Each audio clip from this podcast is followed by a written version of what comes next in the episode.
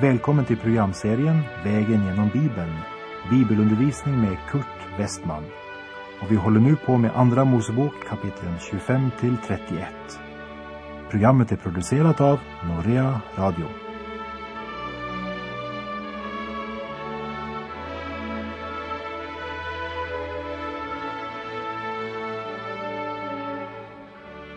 På vår vandring vägen genom Bibeln har vi nu kommit till kapitel 30 i Andra Mosebok. Och när det gäller detaljerna i tabernaklet har vi därmed kommit till rökelsealtaret som står inne i det heliga. Här i det heliga står tre inredningsdetaljer. Det är skådebrödsbordet och ljusstaken som vi tidigare talat om och rökelsealtaret. Alla tre talar om bön och förbön. Alltså handlar det här kapitlet om bön och tillbedjan.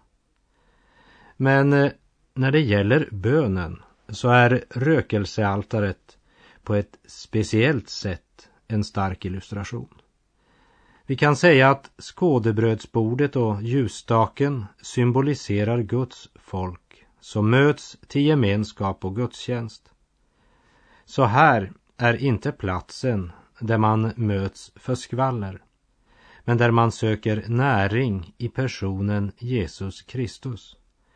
Rökelsealtaret är böneplatsen. Vi läser i Andra Mosebok kapitel 30, vers 1 till 5.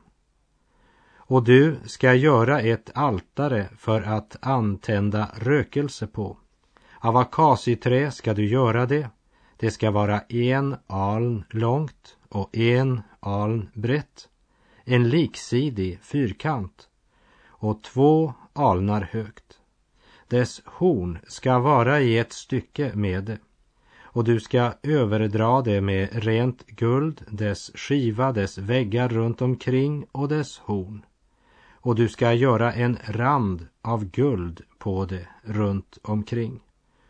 Och du skall till det göra två ringar av guld och sätta dem nedanför randen på dess båda sidor. På de båda sidostyckena ska du sätta dem. Det skall vara där för att stänger må skjutas in i dem, så att man kan bära altaret med dem. Och du ska göra stängerna av akaciträ och överdra dem med guld.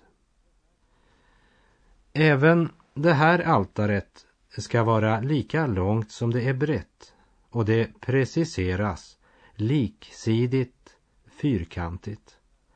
Det pekar på de fyra världshörnen öster, väster, norr och söder. Så det som sker vid detta altare ska gälla hela världen. Alla länder och folk. Alltså omfattade fyra världshörnen. Och vi läser i Hebreerbrevets nionde kapitel de fyra första verserna. Nu har visserligen också det gamla förbundet sina föreskrifter om gudstjänsten och sin jordiska helgedom. Ett tabernakel var inrättat och i dess främre rum stod ljusstaken och bordet med skådebröden. Det rummet kallas det heliga. Bakom den andra förlåten fanns ett rum som kallades det allra heligaste. Dit hörde rökelsealtaret och förbundsarken. Hur kan Hebreerbrevets författare säga att det allra heligaste hade ett rökelsealtare av guld? När alla gamla testamentets skrifter säger att rökelsealtaret var placerat i det heliga.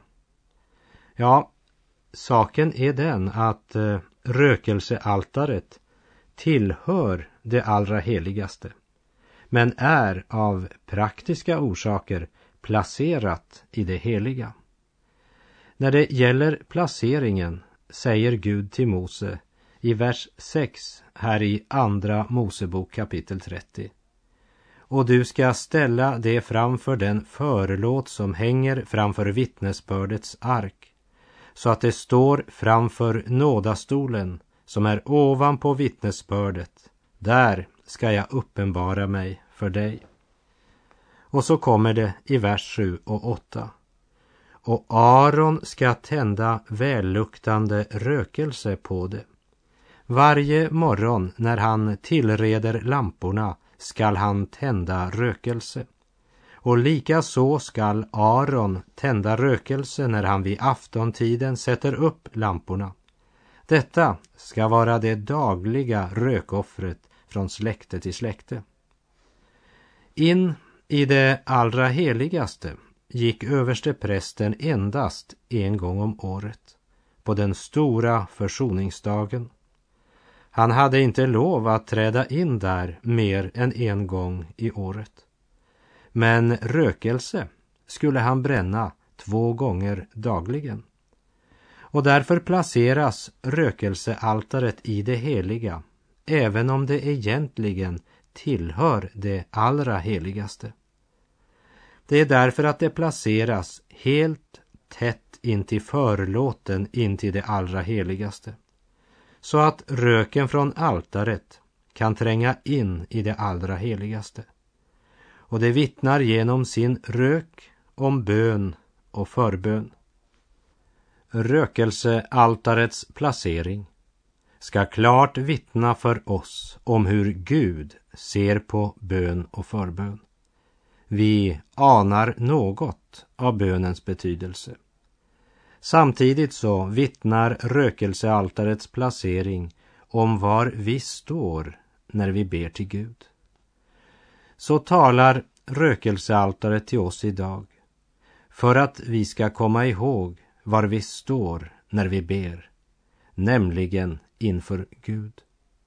Vi står i det heliga och i det heliga ser vi skådebrödsbordet, ljusstaken, rökelsealtaret, men eh, ingenting som påminner om oss själva.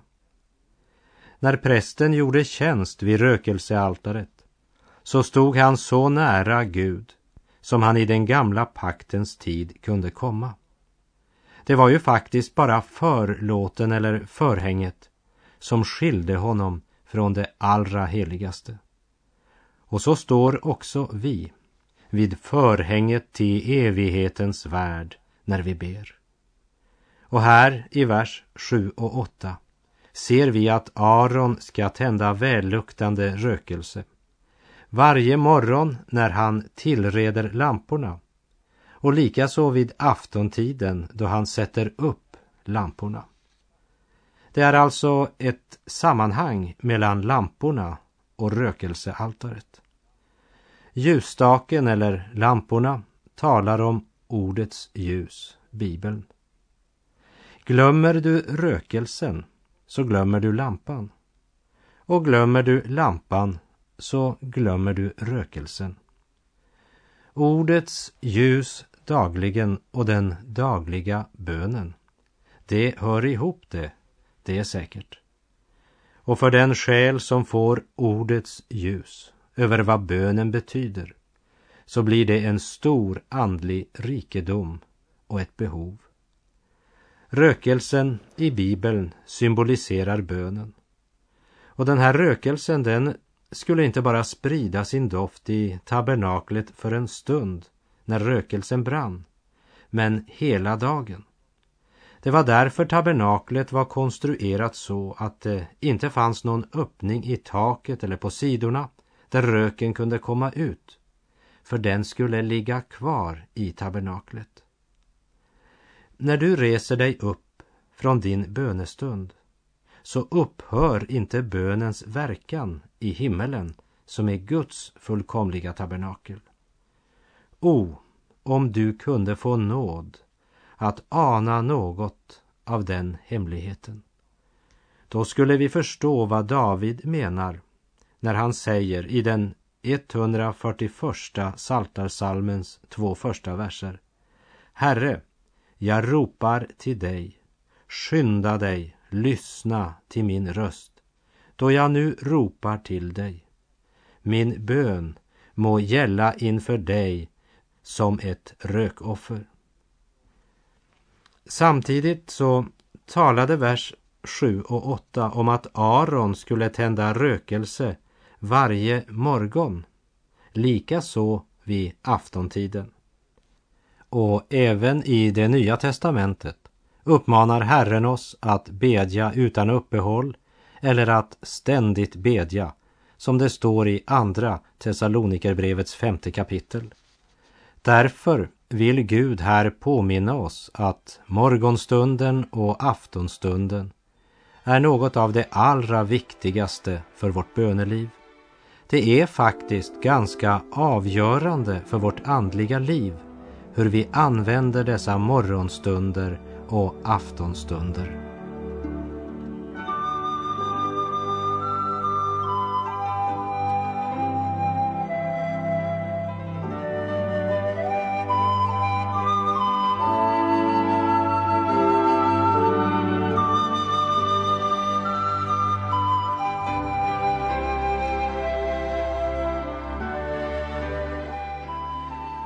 Och med det nya testamentet så har vi fått Kristi ljus över rökelsealtaret och de övriga detaljerna i den flyttbara tälthelgedomen.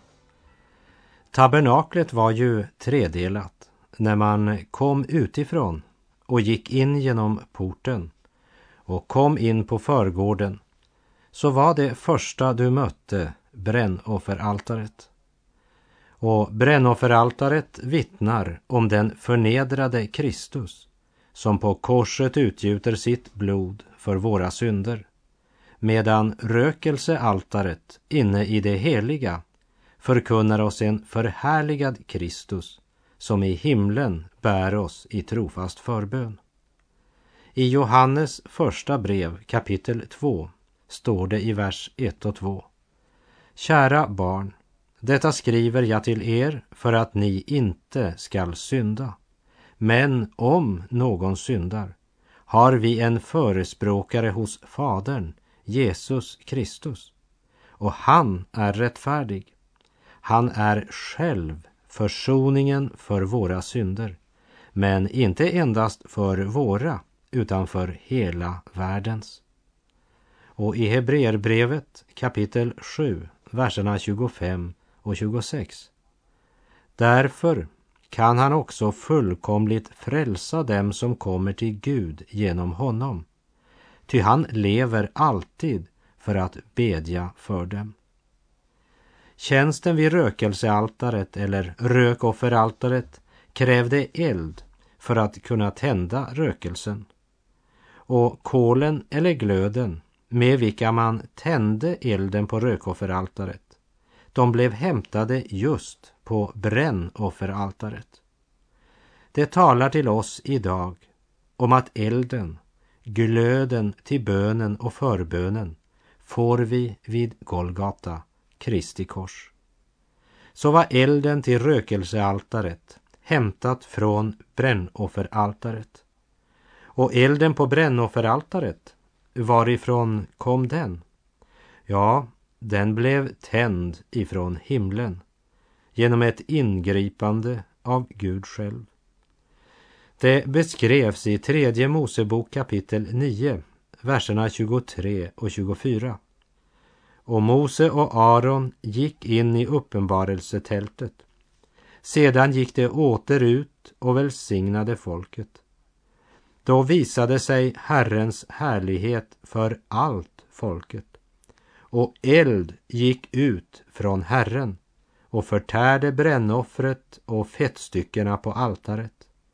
Då jublade de och föll ned på sina ansikten.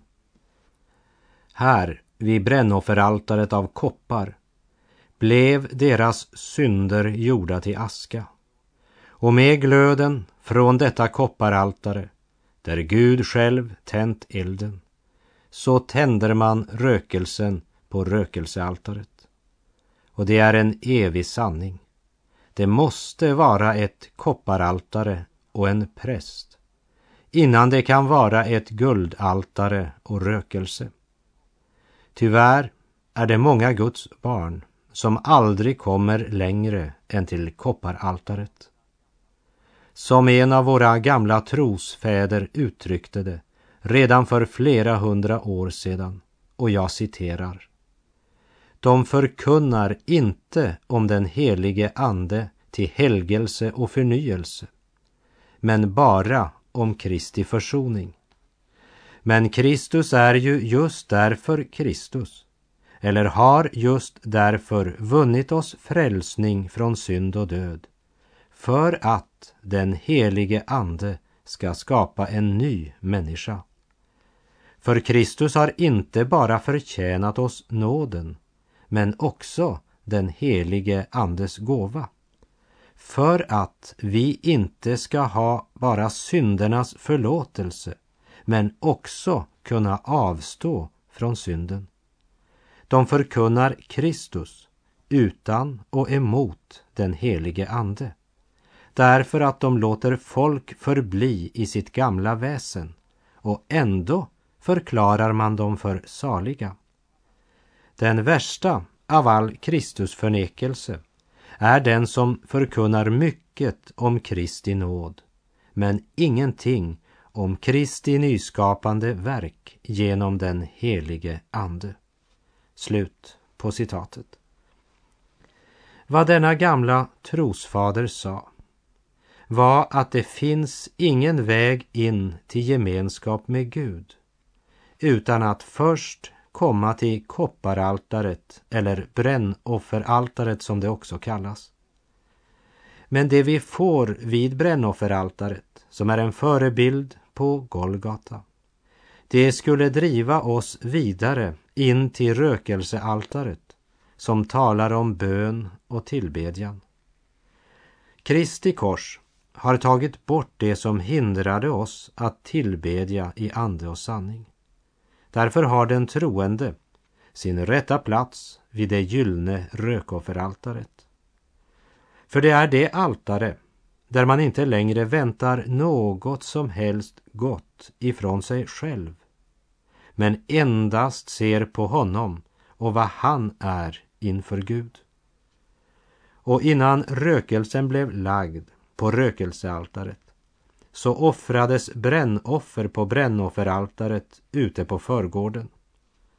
Och det vill uppenbara den sanningen för oss att det blir ingen rätt bön till Gud förrän människan genom tron på Jesus Kristus är försonad med Gud och har fått syndernas förlåtelse. Och bildligt talat så kan det också vara nödvändigt att lämna människomassan vid tabernaklets förgård för att träda in i ensamheten och stillheten i det heliga. För att där, i stillheten, åkalla sitt livs Gud. Där inne, i bönens stillhet, mitt framför nådastolen, som ju stod rakt bakom förhänget där rökelsealtaret var placerat, där är det gott för ett Guds barn att vara. Ja, säg som Salomo i Andra krönikerbok 4. Nu vill jag bygga ett hus åt Herrens, min Guds namn och helga det åt honom för att man där må tända välluktande rökelse inför hans ansikte. Rökelsealtaret skulle ju vara flyttbart i Andra Mosebok 30, vers 4 läste vi om de ringar av guld där stänger skulle skjutas in så att man kunde bära rökelsealtaret. Senare, när Israels barn fick sin fastliggande helgedom, templet, då glömde de betydelsen av det flyttbara altaret. Och man menade att Jerusalem, det var den enda platsen där man kunde tillbedja Gud. Detsamma menade Samariens folk om sitt berg Garisim. I Johannes evangeliets fjärde kapitel där Jesus samtalar med en samaritisk kvinna vid Sykars brunn så får vi veta vad Jesus menar om detta. Och vi läser i Johannes 4, vers 19 till 23. Då sade kvinnan till Jesus, Herre, jag ser att du är en profet. Våra fäder har tillbett på detta berg, Men ni judar säger att den plats man bör tillbedja finns i Jerusalem. Jesus sade till henne, Tro mig, den tid kommer då ni varken på detta berg eller i Jerusalem ska tillbedja Fadern. Ni tillbeder vad ni inte känner. Vi tillbeder vad vi känner, ty frälsningen kommer från judarna. Men det kommer en tid, ja, den är redan inne, då sanna tillbedjare ska tillbedja i ande och sanning. Ty det är sådana tillbedjare Fadern vill ha.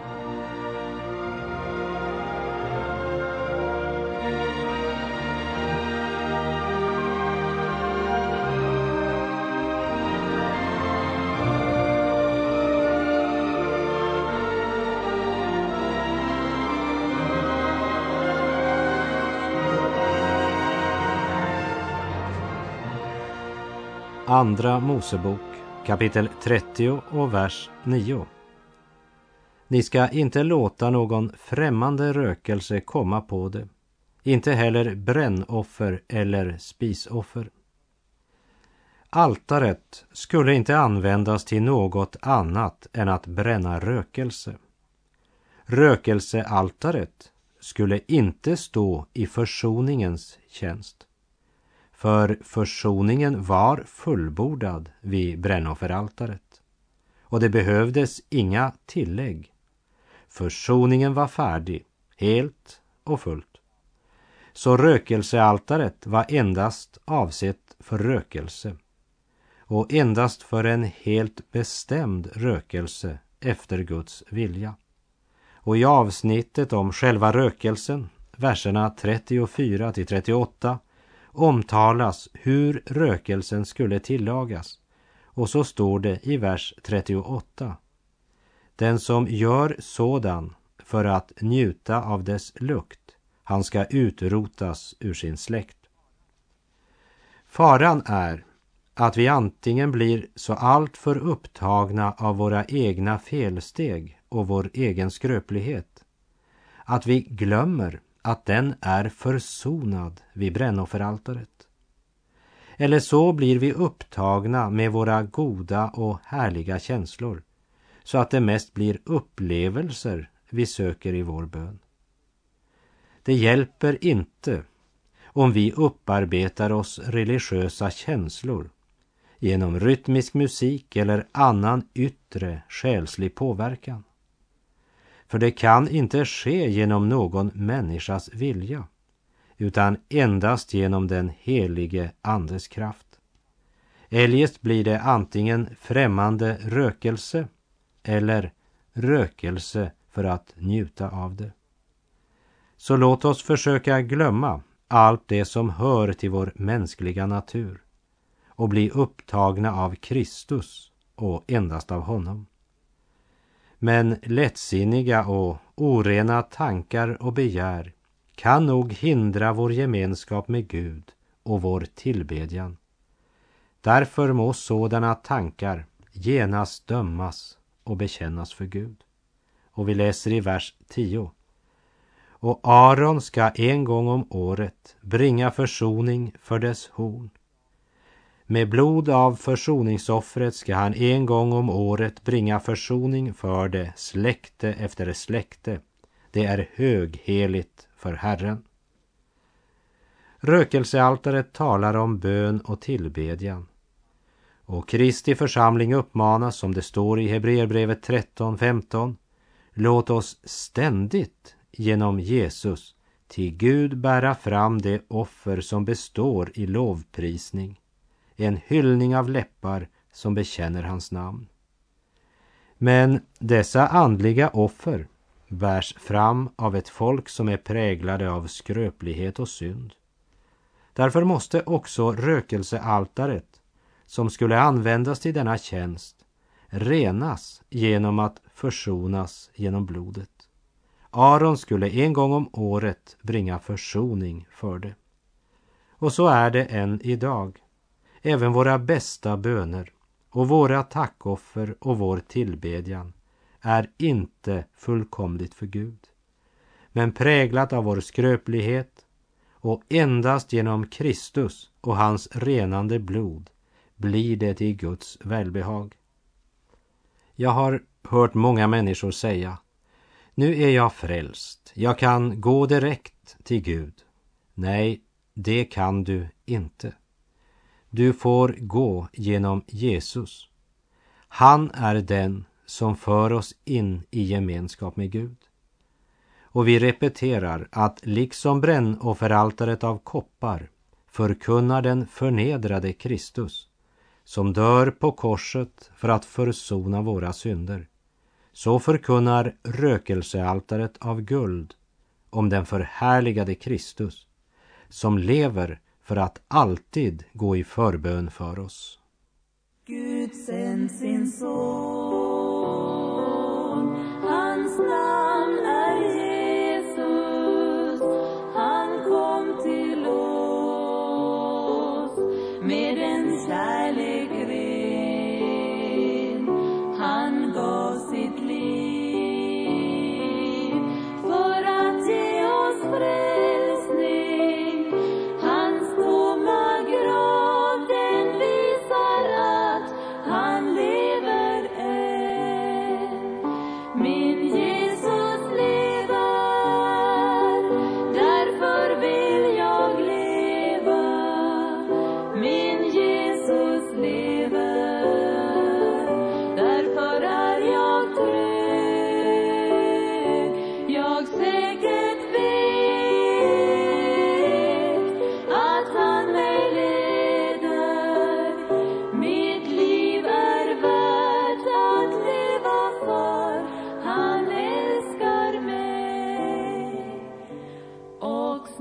contento.